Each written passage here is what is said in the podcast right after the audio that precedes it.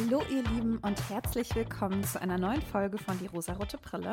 Falls wir uns noch nicht kennen, mein Name ist Jenny und in diesem Podcast erwartet euch eine feministische Filmkritik.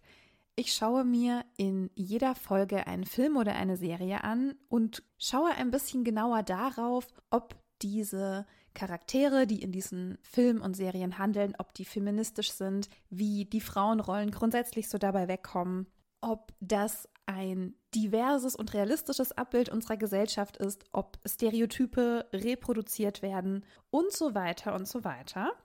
Ich habe ab und zu Gäste. Dazu gehört unter anderem meine liebe Freundin Liz. Es gibt aber auch schon Folgen mit meiner Tochter. Und vielleicht kommen auch noch hier und da ein paar andere Gäste dazu. Heute spreche ich aber alleine und ich möchte über die kanadische Serie Working Moms sprechen. Diese läuft auf Netflix, beziehungsweise ich habe sie dort gesehen. Vielleicht läuft sie auch noch auf anderen Anbietern, aber ich glaube, es könnte ein Netflix-Original sein. Okay, ich will mich nicht drauf festlegen. Aber diese Serie besteht aus sieben Staffeln und diese sieben Staffeln sind von 2017 bis 2023 erschienen. Also die letzte finale Staffel kam dieses Jahr raus.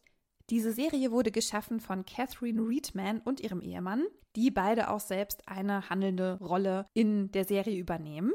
Und wie es der Titel ja auch schon sagt, geht es um arbeitende Mütter, also Working Moms, um Mütter im Allgemeinen und wie sie im Arbeitsleben dargestellt werden, wie sie ihren Arbeitsalltag meistern. Da könnte man jetzt ja am Anfang schon mal überlegen, warum gibt es eigentlich keine Serie über Working Dads oder Working Parents? Working Dads sind einfach Standard und kein Problem, beziehungsweise haben viele Working Dads kein Problem auf ihre Arbeit. Sehr viele Mütter haben aber Probleme damit, Familie und Beruf zu vereinbaren. Und zwar, weil das ein strukturelles Problem ist und nicht, weil diese Mütter irgendwas falsch machen. Das ganze Konzept dieser Serie ist mit einem großen Augenzwinkern zu sehen, weil wir hier über eine Comedy-Serie sprechen. Es ist keine Dramaserie. Es ist sehr, sehr, sehr witzig. Und auch sehr viele Situationen wurden einfach sehr humoristisch aufgearbeitet, die wir aber wahrscheinlich alle irgendwo kennen.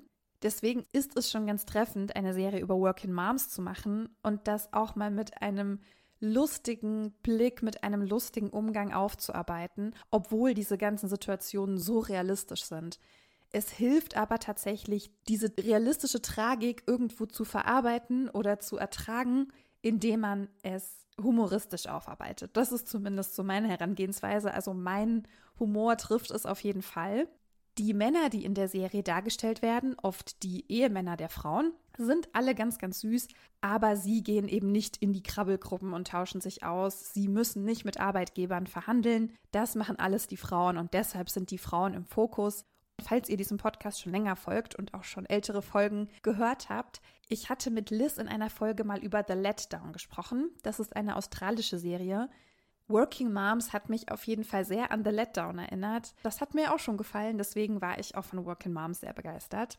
Ich würde euch jetzt im Folgenden gerne die Frauen in dieser Serie etwas genauer vorstellen und an ihren Charakteren aufzeigen, wie viel Müll Müttern im Job begegnen kann.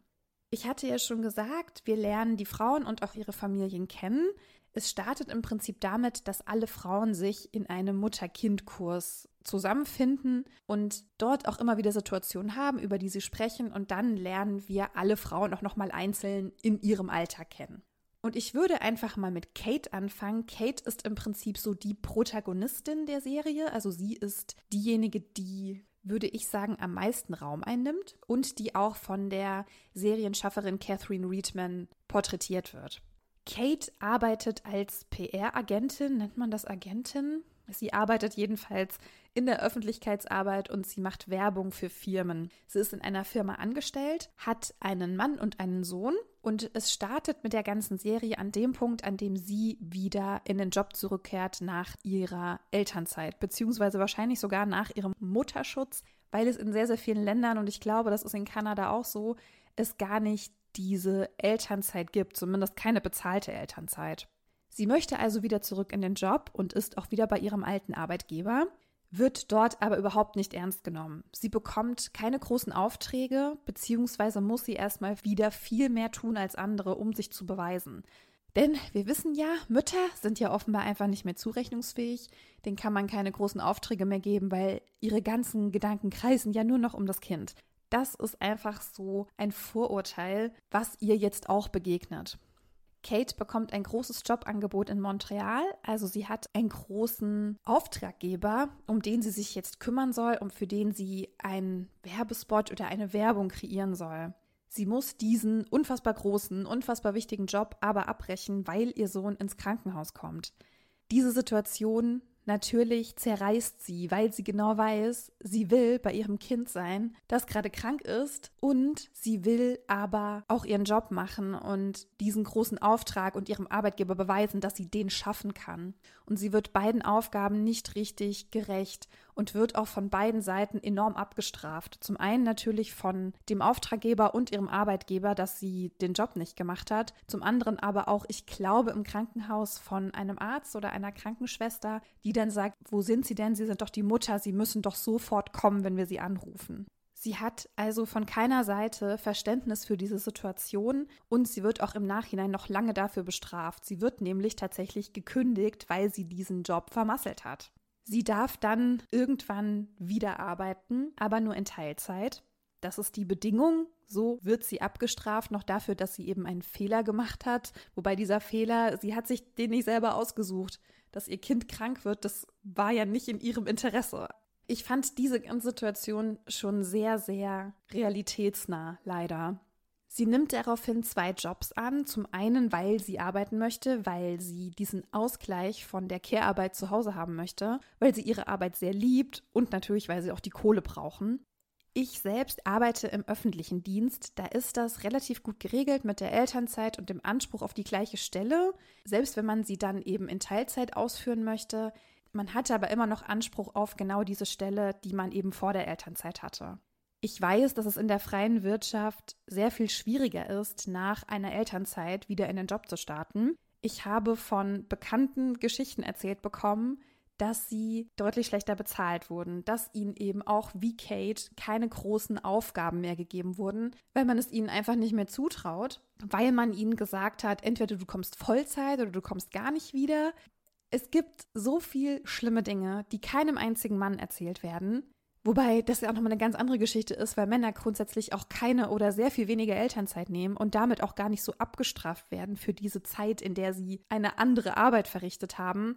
Es bedingt sich wie immer alles gegenseitig. Es ist immer strukturell. Ihr wisst, das ist auch etwas, was ich immer wieder predige.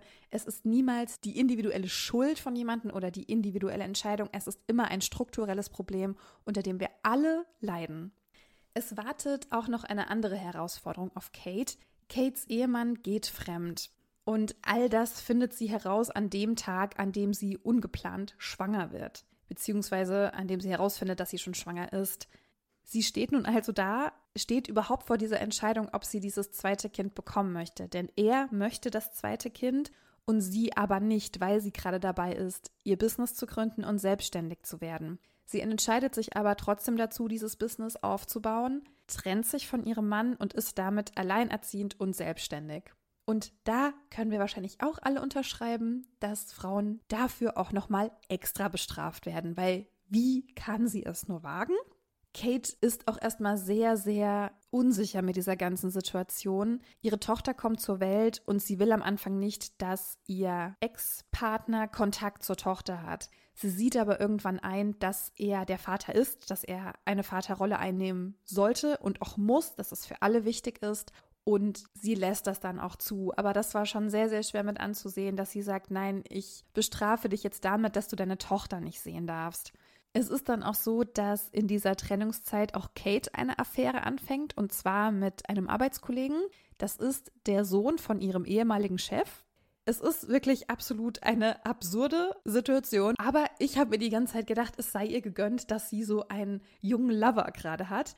Sie hat zu einem späteren Zeitpunkt dann auch noch eine Affäre mit einem Typen, mit dem sie einen großen Pitch plant, mit dem sie ein großes Projekt in Angriff nimmt. Und sie muss sich dann entscheiden, ob sie zu dieser Affäre hält oder wieder zu ihrem Ehemann zurückkehrt sozusagen, weil die beiden sich nämlich auch wieder annähern zu dem Zeitpunkt. Sie nimmt ihren Ehemann Nathan zurück. Ich bin sehr, sehr froh, weil der wirklich sehr, sehr lieb und süß ist und sie verzeiht ihm dann diesen Seitensprung und sie reden viel und sie sind dann sich einig darüber, dass sie es wieder miteinander probieren wollen. Ich bin sehr, sehr froh, denn er ist schon auch eher einer von den guten Männern auf jeden Fall dieser Mann, mit dem sie eine Affäre hatte, mit dem sie dieses Projekt dann auch noch zu Ende bringen muss, was auch unfassbar weird ist, weil sie es einfach gar nicht mehr fühlt, mit ihm zusammenzuarbeiten. Der sagt ihr ganz, ganz oft, dass er niemals Vater werden wollte und er sich von seiner Ex hat scheiden lassen, weil die Kinder wollte. Er hat dann eine neue Partnerin, die direkt von ihm schwanger wird und man spürt einfach, er will es nicht, er hasst alles daran, muss jetzt aber Verantwortung für dieses Kind übernehmen das war so dieser Typ Mann, von dem ich glaube, dass es den sehr viel öfter gibt als so jemanden wie ihren Ehemann Nathan, der eben diesen, ich nenne es mal, einmaligen Fehler begeht, aber grundsätzlich sich trotzdem darin sieht, Verantwortung für seine Kinder und seine Ex-Partnerin zu übernehmen. Also ich fand gut, dass sie diesen Charakter eingebaut haben, aber schwieriger, schwieriger Mann. Dann kommt auch noch heraus, dass ihr Mann Nathan einen Sohn aus einer früheren Beziehung hat, der plötzlich einfach bei ihnen auftaucht und beschließt, bei seinem Vater wohnen zu wollen, weil er ja die Jahre davor nur bei seiner Mutter gelebt hat. Er heißt auch Nathan, Nathan Jr. Und er wohnt dann bei ihnen. Und Kate muss sich nun auch mit dieser Situation irgendwie auseinandersetzen und damit klarkommen, dass sie jetzt plötzlich einen Teenie bei sich zu Hause wohnen hat, für den sie auch die Verantwortung trägt, plus zwei kleine Kinder. Nathan Jr. ist zum Beispiel auch schwul, ohne dass das groß thematisiert wird. Nun würde ich zu Kates bester Freundin Anne überleiten.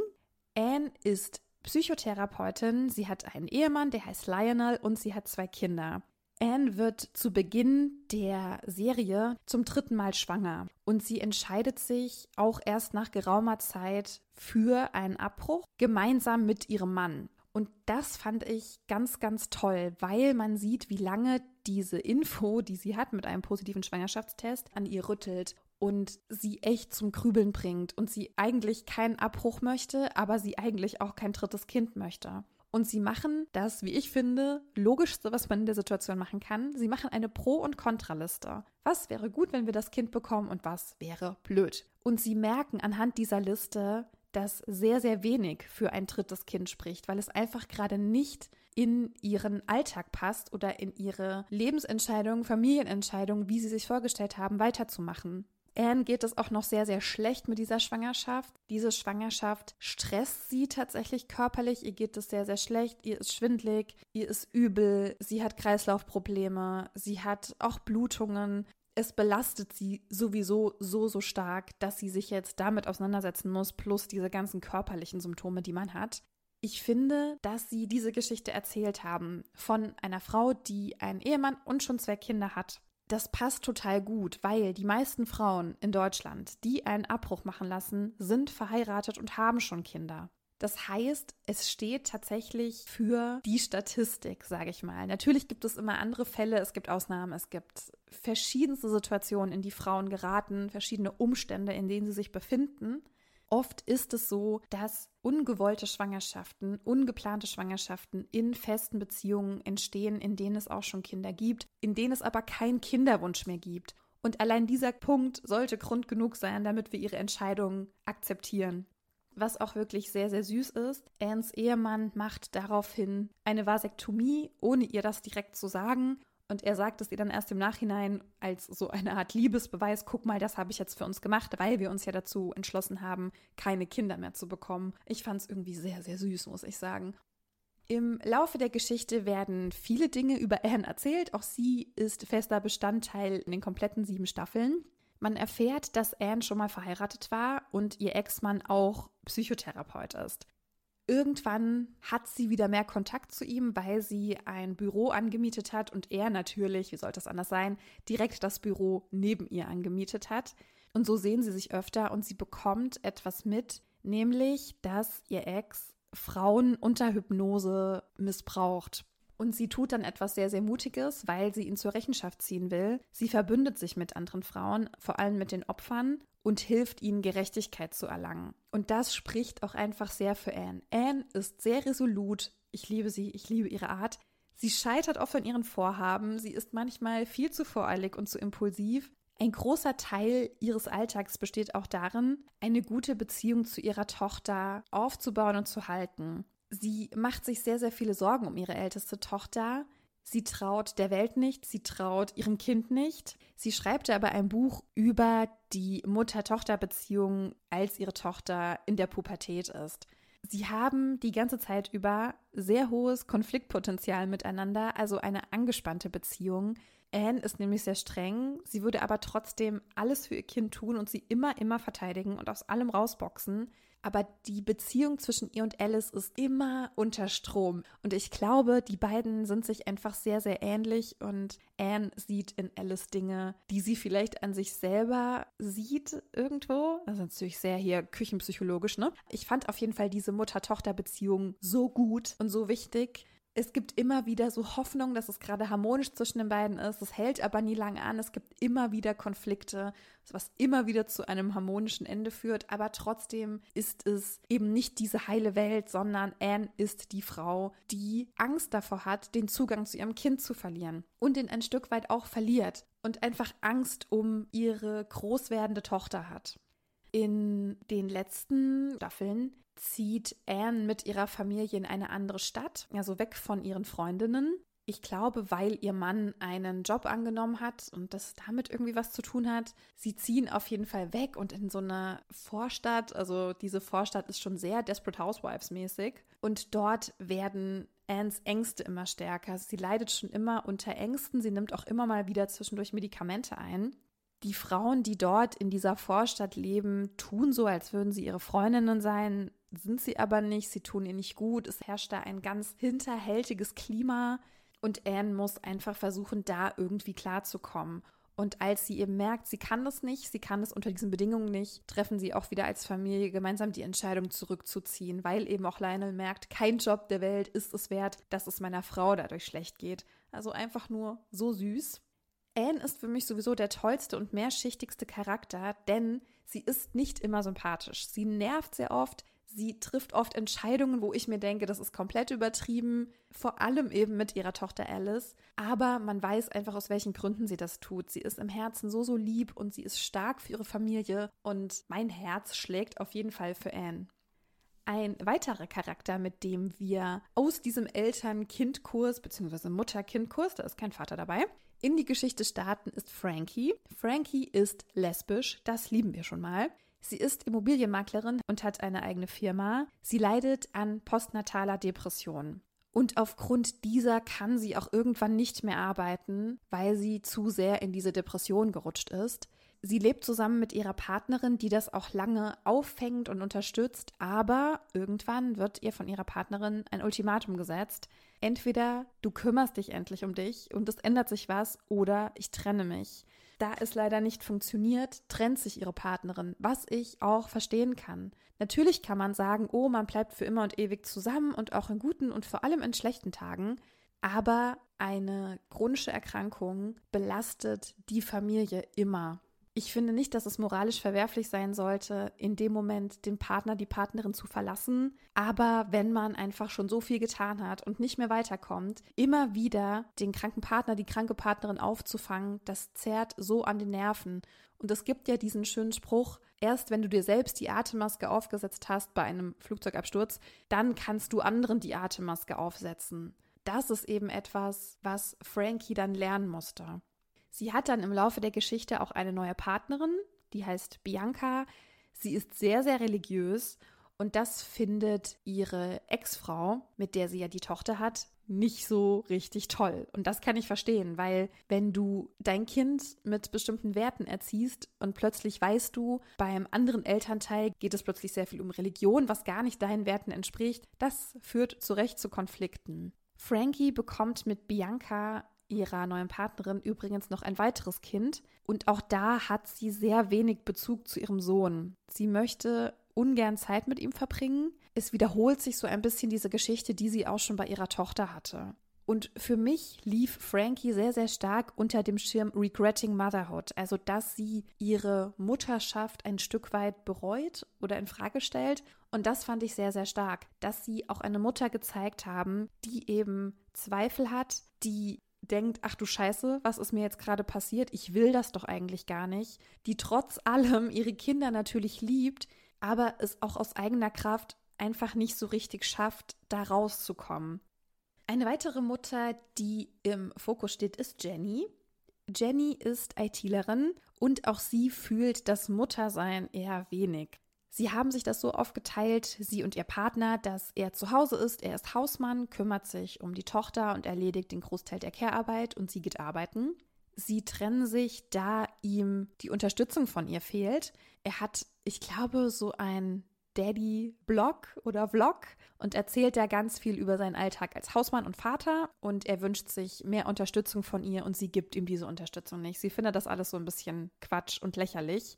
Also ganz interessant, weil oftmals sehen wir ja Fälle, wo es andersrum ist, dass der Mann arbeiten ist und die Frau sich diese Unterstützung wünscht. Auch Jenny ist eben nicht diese aufopferungsvolle Mutter, Sie möchte auch eine Affäre mit einem Arbeitskollegen beginnen. Sie sehnt sich also nach mehr, also nach Aufregung und eben nicht dieses häusliche Leben. Sie will eher das Abenteuer. Nachdem sie sich dann von ihrem Partner getrennt hat, gibt es auch eine Zeit, ich glaube so ein, zwei Staffeln, wo sie gar nicht vorkommt. Sie taucht dann, glaube ich, wieder in der vorletzten und letzten Staffel auf, in der sie einen Mann datet, von dem sie rausfindet, dass er bisexuell ist. Also ein bisexueller Charakter, ein bisexueller Mann, sehr, sehr gut. Das Problem ist, dieser Mann ist zufällig ihr Chef und sie muss dann mit ihm über ihr Gehalt verhandeln oder ihre Stelle verhandeln und sie erpresst ihn dann mit einer Lüge in eine Beziehung. Sie behauptet, sie sei schwanger, was sie zu dem Zeitpunkt nicht ist. Sie versucht diese Lüge auch ganz lange aufrechtzuerhalten, was auch klappt, bis er irgendwann sagt, okay, dann gehen wir jetzt zur ärztlichen Untersuchung und ich möchte es live auf dem Ultraschall sehen, dass du schwanger bist. Und sie gehen zu diesem Ultraschall und sie ist tatsächlich schwanger. Es ist für alle irgendwie ein Schock. Ich erzähle das hier jetzt relativ äh, faktisch, aber ich muss sagen, das war schon auch eine sehr, sehr witzige Geschichte. Auch wenn es natürlich absolut nicht geht, jemanden mit so einem Fakt in eine Beziehung zu erpressen oder eine bessere Stelle oder ein besseres Gehalt auszuhandeln, das ist absolut uncool. Aber in diesem Umfeld, was diese Serie schafft, in dieser Situationskomik, war es wirklich sehr, sehr gut. Wer der absolute Schatz dieser ganzen Serie ist, ist Val. Val ist Leiterin des Eltern-Kind-Kurses und sie wird im Laufe der Geschichte auch zu einer Freundin von dieser Gruppe und eben nicht nur zu dieser Leiterin.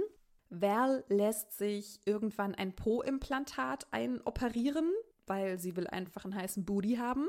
Val scheint eher aus einer nicht so privilegierten Schicht zu kommen. Ich meine, sie hat auch ein großes Problem mit dem Vater ihrer Söhne. Ihre Söhne sind schon erwachsen, die sind aber beide ziemlich, also sagen wir mal, die sind nicht so die hellsten Kerzen auf der Torte. Und diese beiden Söhne werden nun Vater. Es ist sehr, sehr absurd, denn diese beiden haben mit derselben Frau geschlafen, die nun schwanger geworden ist. Keiner weiß, wer jetzt der Vater ist aber beide sehen sich als der Vater dieses Kindes, was schon irgendwie wieder richtig süß ist. Und auch Val kümmert sich dann um dieses Kind, weil ihre Söhne es nicht so richtig gebacken bekommen. Sie fängt sogar an, ihr Enkelkind zu stillen, obwohl das ja eigentlich nicht möglich ist, aber irgendwie kann sie Milch geben und sie stillt dann ihr Enkelkind. Es ist so absurd, Leute, ich sag's euch. Aber Val ist wirklich klasse. Sie ist so, so süß und auch am Ende der Geschichte trifft sie auf einen Mann, der ihr sehr gut tut und der sehr lieb mit ihr ist und das hat das schon abgerundet, fand ich. In den letzten zwei oder drei Staffeln taucht auch noch mal eine neue Mutter auf. Das ist Sloan beziehungsweise ist sie zum Zeitpunkt, als sie in die Geschichte hinein erzählt wird, noch keine Mutter. Wir erfahren dann von ihr, dass sie schon sehr, sehr lange einen Kinderwunsch hat und sie versucht, durch Samenspende schwanger zu werden. Sie tritt die ganze Zeit als eine unfassbar resolute, knallharte Frau auf. Business ist ihr Leben, ihre Arbeit ist ihr Leben. Sie lässt sich nicht hinter die Fassade gucken, sie ist nicht emotional oder weich, sie ist wirklich hart und sie ist stolz darauf, was sie sich erarbeitet hat. Man könnte meinen, es ist irgendwie ein großes Klischee von dieser knallharten Businessfrau, aber ich fand sie schon auch sehr gut erzählt, weil sie eben doch sehr, sehr stark ist. Sie wird dann irgendwann schwanger und weil ihr ihre Arbeit eben so wichtig ist und weil sie eben auch selbstständig ist, nimmt sie ihr Kind mit zur Arbeit. Das heißt, das Baby ist da, wenn sie Meetings hat, sie stillt, wenn sie Meetings hat. was großen Anstoß findet. Viele ihrer Kollegen, und das sind, ich meine, nur Männer, finden das ziemlich blöd und fragen sie auch, ob sie das nicht einfach irgendwie anders machen könne. Es gibt aber einen Kollegen, der sie dabei unterstützt und das auch richtig mit Herzblut, der ist richtig Feuer und Flamme, der kümmert sich auch mit um das Baby. Aber auch Sloan merkt dann an diesem Punkt, hey, das ist ja gar nicht so einfach, wie ich mir das immer vorgestellt habe. Ich hatte immer diesen Wunsch, Mutter zu sein. Und jetzt bin ich das und es ist so, so schwer. Es wird doch ein bisschen aufgearbeitet, wie so ihre eigene Kindheit war. Die war wohl auch schwierig, nicht sehr liebevoll, anders als sie sich das vorgestellt hatte. Ich fand generell, dass so alle Frauen auch miteinander harmoniert haben, auch wenn es da natürlich Streit gab. Ich fand die Rollen, wie unterschiedlich Mütter sind, wie sie auch mit dem Bezug Care-Arbeit bzw. Kinder- und Lohnarbeit umgehen, sehr differenziert, sehr vielschichtig. Es werden verschiedene Frauen gezeigt, die eben auch nicht immer nett oder sympathisch sind. Manche Entscheidungen, die sie treffen, die sind blöd, aber genau das macht es ja auch spannend. Genau das bringt die Serie ja weiter. Der Humor in dieser Serie ist einfach genial. Es gibt diese Szene, wo Kate von ihrem Chef beim Sex mit dessen Sohn erwischt wird, während auch gerade Milch aus ihren Brüsten läuft. Es gibt die Situation, in der sie einen, ich sage mal, Vibratorkopf testet bei sich zu Hause und es schneien, glaube ich, ihre Mutter, ihr Mann und ihr Sohn rein. Auch fantastisch. Lionel, der Ehemann von Anne, will seine Tochter verteidigen und aus Versehen haut er ihren Freund, also ein Kind, die sind da, glaube ich, 15 oder 16. Und es ist wirklich hilarious. Grundsätzlich trifft aber wirklich das Thema dieser Serie einfach einen Nerv, also nicht nur bei mir, sondern ich finde schon auch generell. Mütter in der Arbeitswelt fühlen sich permanent fehl am Platz, wenn sie niemanden haben, der die Care-Arbeit mit ihnen teilen möchte. Und ganz, ganz oft ist es ja so, dass es niemanden gibt, der eben freiwillig Care-Arbeit übernehmen möchte.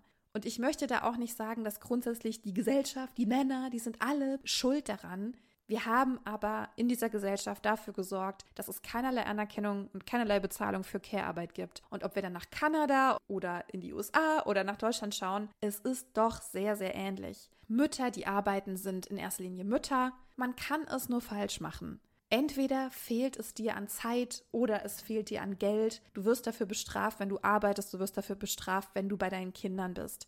Männer werden niemals bestraft für keine Entscheidung, die sie treffen. Männer werden nicht dafür bestraft, dass sie Vater sind. Mütter werden dafür bestraft, dass sie Mütter sind, ohne irgendetwas getan zu haben. Und genau deshalb fand ich diese Serie gut. Natürlich bildet sie auch nur einen sehr privilegierten Teil ab. Alle diese Frauen, die wir da sehen, die sind privilegiert, die haben angesehene Jobs. Immobilienmaklerin, Psychotherapeutin, das sind alles akademische Berufe, nenne ich es mal, oder hoch angesehene Berufe mit Prestige. Es wurden uns keine armen Frauen gezeigt, keine mehrfach diskriminierten Frauen. Das ist aber auch die einzige Kritik, die ich an die Serie haben kann, weil ich fand sie wirklich sehr, sehr gut. Es hat dieses Thema geöffnet, dass man sich wirklich mal, und wenn es eben mit Humor ist, damit auseinandersetzt, wie es eigentlich gerade aussieht und wie viel Diskriminierung da passiert. Und ich finde gerade der Humor hilft, diese ganze Scheiße zu ertragen. Das heißt, was ist mein Resümee? Was ist mein Appell? Es ist wichtig, dass wir Sichtbarkeit schaffen. Es ist wichtig, dass wir darüber sprechen, dass wir alle darüber sprechen, wie es uns mit Situationen geht, weil anders wird die Politik nicht handeln. Und wir sind leider tatsächlich darauf angewiesen, dass es politische EntscheiderInnen gibt, die etwas ändern.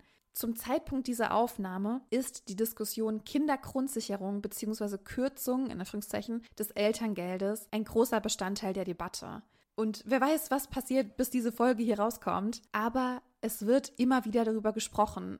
Ganz oft habe ich das Gefühl, man ist trotzdem so machtlos, weil man gegen Ungerechtigkeiten nicht ankommt. Und diese Ungerechtigkeiten passieren mit den politischen EntscheiderInnen, die wir gewählt haben. Also Leute, in Hessen ist dieses Jahr Landtagswahl. Nächstes Jahr ist Europawahl.